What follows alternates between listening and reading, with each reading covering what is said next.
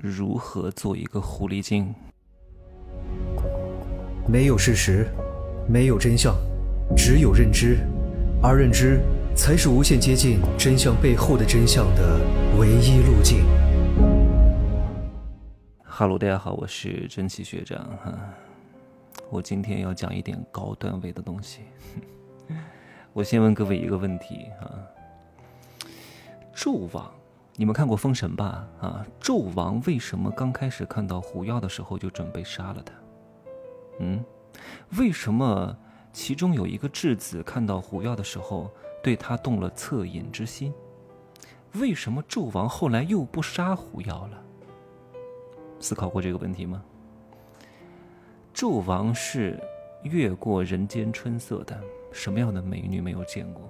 也仅仅只是多了一个美女而已。可杀，因为美貌并不稀缺，但是其中一个质子因为没有见过什么女人，突然看到一个狐妖美貌动人，动了恻隐之心。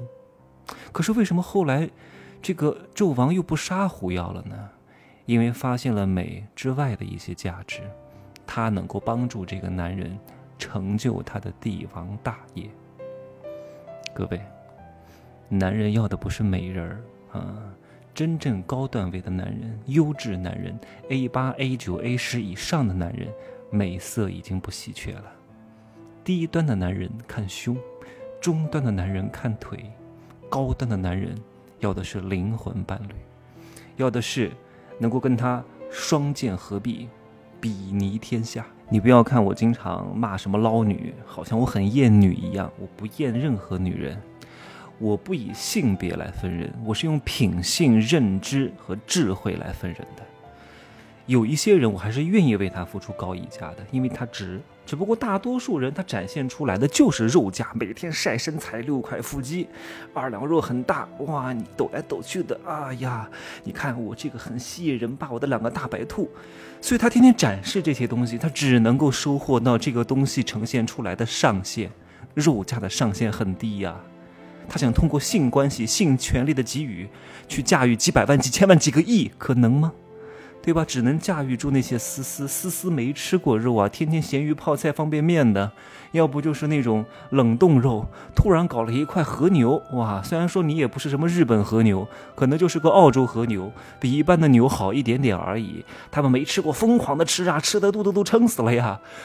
哎呀，我们都说不要上和牛了，吃的太多了，腻。给我上点鱼子酱吧，我们对肉都已经太挑剔了，因为这些东西对我们来说它不是稀缺的。那我们要的是什么呢？我给各位讲一个小故事哈，就是有一些底层的男人，其实他只是满足他的口腹之欲啊。他每天只要吃点炸串儿，吃点麻辣烫，啊，吃点肯德基就已经很开心了。哇，这些东西油炸的特别好吃，管饱特别好。可是有一些男人呢，他可能会因为看了一本小说，这个小说当中呢，描绘了一个英国的一个什么酒店里面的一个美食，他可能就会特地飞过去吃。为了体验小说当中描绘的场景，为了这顿饭花来回头等舱的费用以及米其林餐厅的费用，就为了吃这个主厨做的菜。嗯，可是这种行为在很多思思男看来，这是一个浪费行为，何必呢？不就吃顿饭吗？何必呢？对吧？所以，如果你是一个女人，你想要俘获一个高阶的男人，这个男人呢？A 八以上，A 九以上，各方面没有明显的缺陷，身高、体重、长相、健康都是平均值以上，你就一定会面临着大量丝丝男人对你的鄙夷，因为这两种男人的特质和需求是完全不一样的。很多丝丝男人是没法理解的，他会说：“你值一百万吗？我有这一百万，我会找一百个一万块钱一次的女人；我有这一百万，我会找一千个一千块钱一次的女人。”为什么他会这样想？是因为他现在还停留在口腹之欲，我要管饱，我要吃的撑死啊！我要满足我的口腹之欲。可是高段位的男人，他的审美，他的欲望已经不在于口腹之欲了。我不在于吃很多，我需要为一段故事买单。而这段故事是什么呢？是这个女人打造出来的东西。从你们刚开始相遇、相识、相知、相恋，每一个点你都需要精心的设计的，而不是去在什么姐妹淘上说：“哎呀，姐妹啊，你给我介绍一个有钱的男人啊！”我告诉你，你这个开头就输了，因为你这个开头很廉价。当这个男人知道是通过这种方式介绍你们认识的，那你的上限就在那儿了，你就是一个捞女的帽子扣在你的头上，对吧？所以每一步都要精心设计。美女很多，狐狸精是非常少的。比如说，你看到一个男人送给另外一个女人一栋酒店啊，你会觉得这个女人值这么多钱吗？好几千万啊！可是这个女人看到的是什么？这个女人看到的不不是说哇，我今儿又挣了很多钱，她看到的是，哥哥，你送给我的这个酒店，原来是三千万，居然现在涨到了八千万。你好好的思量一下我刚刚讲的这句话。如果一个男人找了一个只会刷他卡的女人，请问这个男人会珍惜这个女人吗？你就是过来想刷我的卡，凭什么？我只能给你花一点点而已。但是，如果这个女人愿意为他考虑，愿意欣赏他，愿意去理解这个男人一路走来的不容易，哇，从山底走到山腰，然后又滑落下去，又走上山顶。欣赏他的洪涛伟略，欣赏他的这个智慧孤独，这的这个男人有多爱他？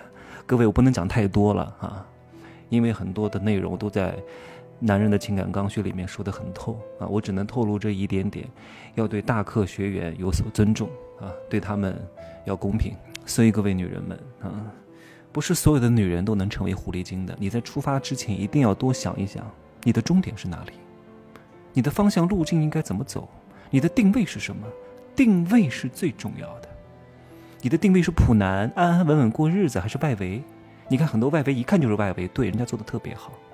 如果他看上去不像外围，他就要向你解释很多很多，人家就是靠这个挣钱的，所以人家一定要有一点点的那些照片当中透露出来的质感向外围，释放出一种信号，人家定位非常精准。但如果你的定位是那种高段位的狐狸精，是那种俘获超级高阶优质男人的女人，那你的定位就又不一样了。而且你要清楚，如果你的目标对象是 A 八 A 九以上，你一定不会招大量的普男喜欢，因为这两种男人喜欢的女人的类型是完全不一样的。你身上很多珍贵的、散着光的东西，他们是不能理解的，甚至他们非常讨厌，觉得你装逼是白莲花。对吧？但是呢，你身上的这一点点的特质，却被一部分小部分的男人、高阶男人看中了。一个是世人眼中的剥削者、资本家，一个是世人眼中的狐狸精。这两个人臭味相投，天造地设，琴瑟和鸣，对吧？所有认为你们的不好，你们两个都能彼此理解、彼此欣赏，彼此哇心领神会啊！这种感觉，只有你找到那个对的人，他。和你才能共同的感受得到的，人本质上都是很孤独的。你要想得到什么，必定要放弃什么。你一定要放弃掉那些普男，放弃掉大多数人对你的理解，因为大多数人他都是平庸的，都是反着来的。你顺着他们，就会失去另外一部分高阶的男人；你顺着高阶的男人，就会失去一大部分看不起你的那些普男，说你是捞女。捞女和捞女也有双引号的区别啊。有一部分的捞女其实不是捞女，有一部分的捞女是真正的捞女，不一样的。有些普男认为的捞女，其实，在某些顶尖男人看来，他们身上所具备的品质是绝大多数女人达不到的。哼 今天这节值得各位反复听很多遍啊！当然，做好一个狐狸精也不容易啊，狐狸精还是要有点姿色的，你最好把。低端、中端、高端都结合。低端，二两肉，啊，中端，大长腿，高端，灵魂，奇秀，也是我常说的，叫脑前眼体，四位一体。再加上你能理解对方，